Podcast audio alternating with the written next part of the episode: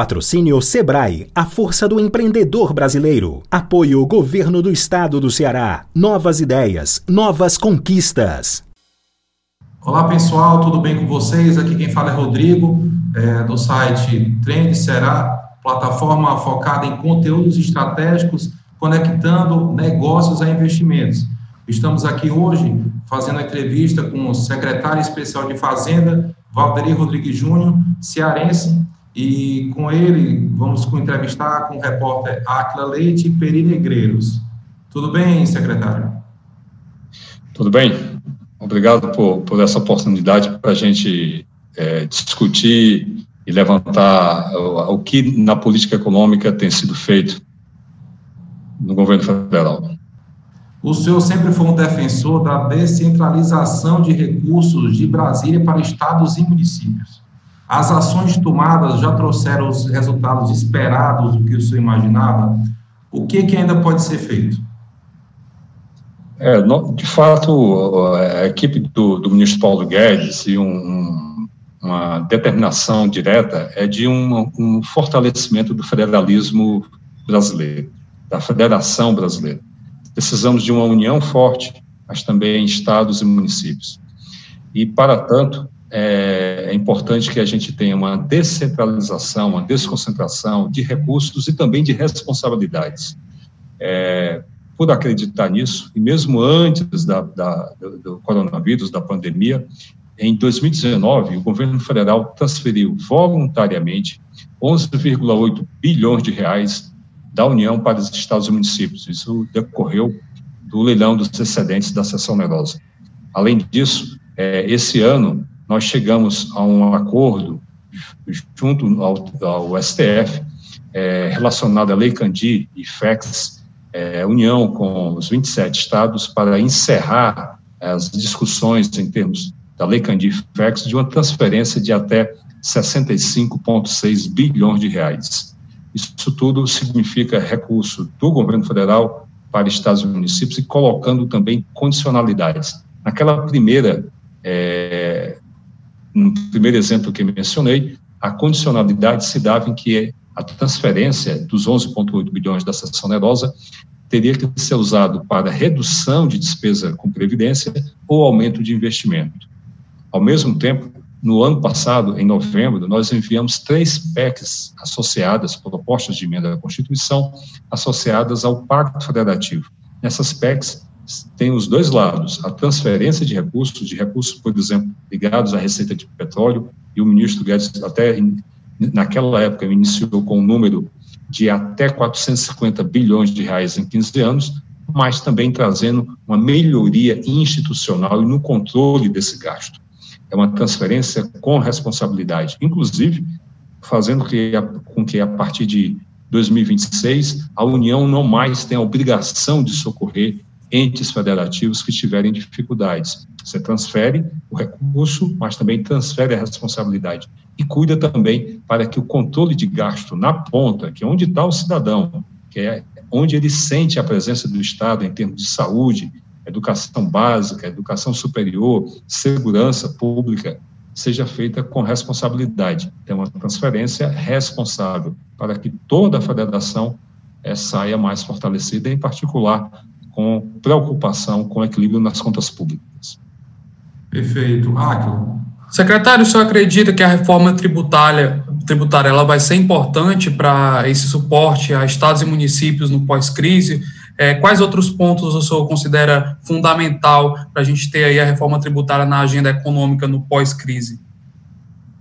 A reforma tributária, dentre é, todas as ações ligadas a uma verdadeira transformação do Estado, o governo vem fazendo desde o ano passado, que é incluir a reforma da Previdência, um, uma, uma forma de alocar recursos mais eficientemente, evitando o que a gente chama de misallocation, né, de, de uma má, de má alocação, uma reforma administrativa, um fast track em privatização, em venda de ativos.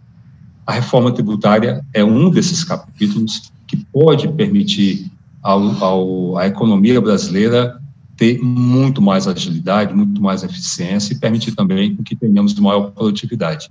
Dentre essas, é, a reforma tributária é a que tem o maior impacto é, em, potencial, né, um impacto de crescimento da economia, ou como tecnicamente falamos, no PIB potencial.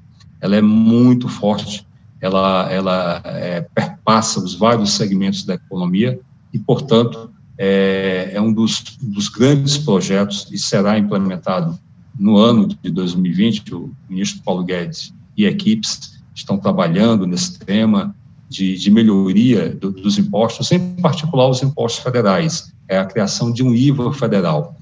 É, a, a interface com estados e também com municípios se dará é, em princípio, pelas propostas que já estão tramitando no Congresso Nacional. Elas incluem, inclusive, a discussão do ICMS. Então, o governo federal tem a sua seu conjunto de propostas, é, será mais célere, é, se, se, é, se prende a uma, uma eficiência na gestão dos impostos federais, incluindo a unificação deles. É, como o ministro Paulo Guedes já comentou, o secretário Tostes, que é o secretário da Receita Federal, é, esses temas também implicarão em uma reformatação do, do imposto de renda, é um, um, dos mais importantes impostos, com a capacidade de dar uma progressividade é, muito, muito grande, é, e essa discussão está sendo, de fato, é, buscada.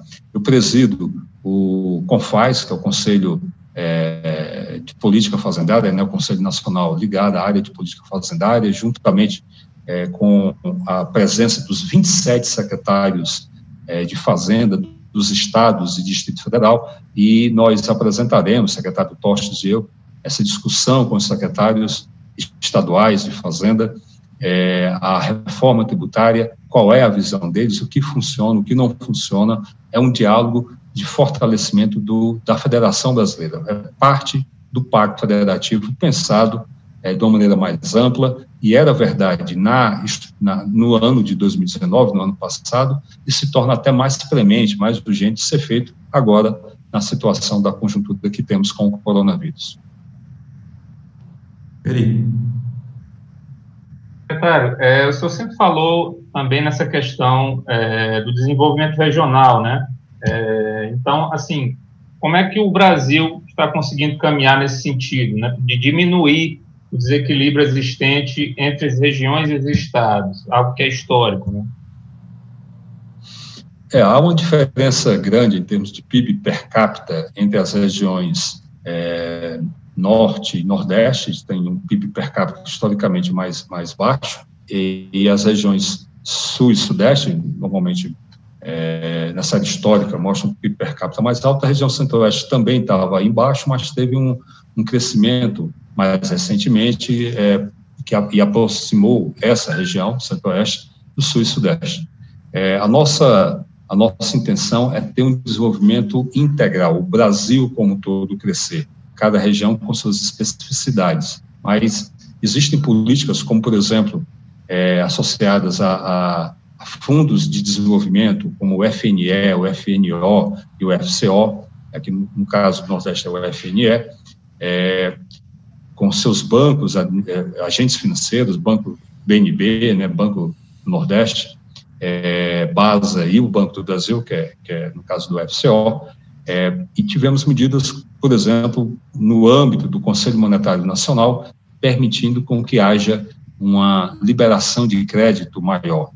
E essas, essas medidas, elas são importantes, podem permitir, por exemplo, que uma vocação ao microcrédito, como é o caso aqui citando especificamente do BNB, no, no, no caso do Nordeste, seja é, também pensada para ter um maior potencial, além de, de, de atuação de, dos outros bancos públicos federais que têm capilaridade, que têm capacidade também de entrar nas políticas regionais é, de forma mais, mais geral, uma das mais importantes políticas regionais é trazer a segurança macroeconômica.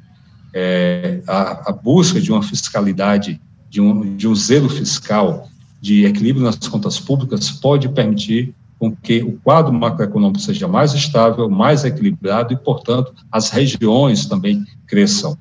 É, existem é, programas que também têm impacto local, é o caso mais recente da, da questão da transposição do São Francisco, é um item é, é, muito importante, é, com seus aspectos positivos do ponto de vista regional, e o fato é que a, um, uma das, das, das é, ações do governo federal é trazer para o país como um todo condições de crescimento, um fiscal correto, um fiscal ajustado, reformas estruturais é, na sociedade, reformas estruturais como a reforma da Previdência, reforma tributária, reforma administrativa, todas elas têm impacto regional é, é, significativo. Então, cuidamos do macro para que o regional também seja afetado positivamente.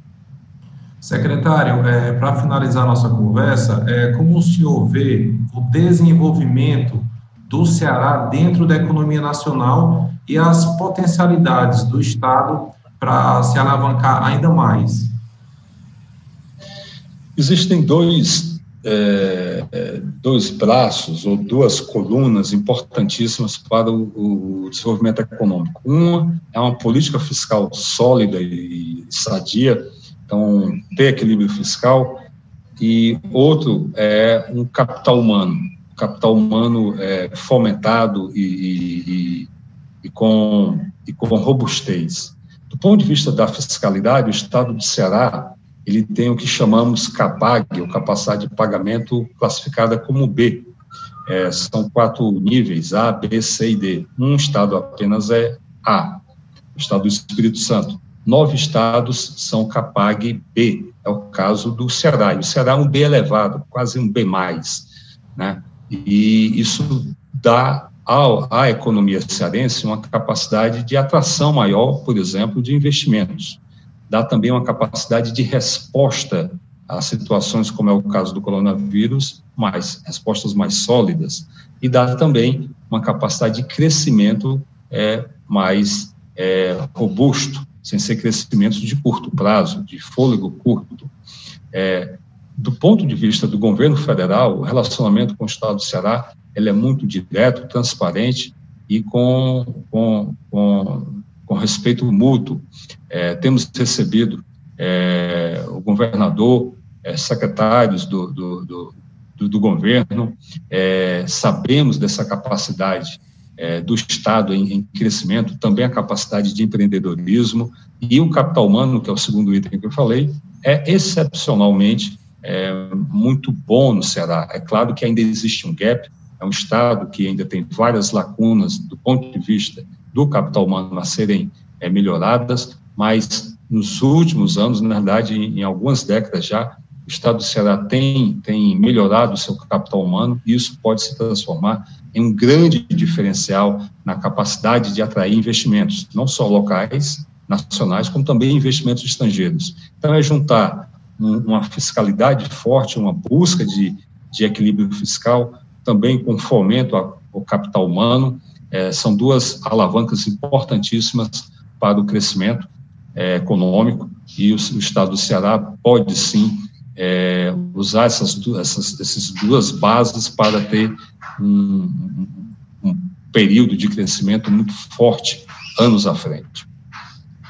Secretária, a gente agradece por você ter aceitado o convite. É, obrigado, obrigado, Acla, obrigado, Peri, e foi um prazer conversar com o senhor. Muito obrigado. Obrigado a todos pela, pela oportunidade. Sucesso. Obrigado, secretário. Boa noite. É, obrigado.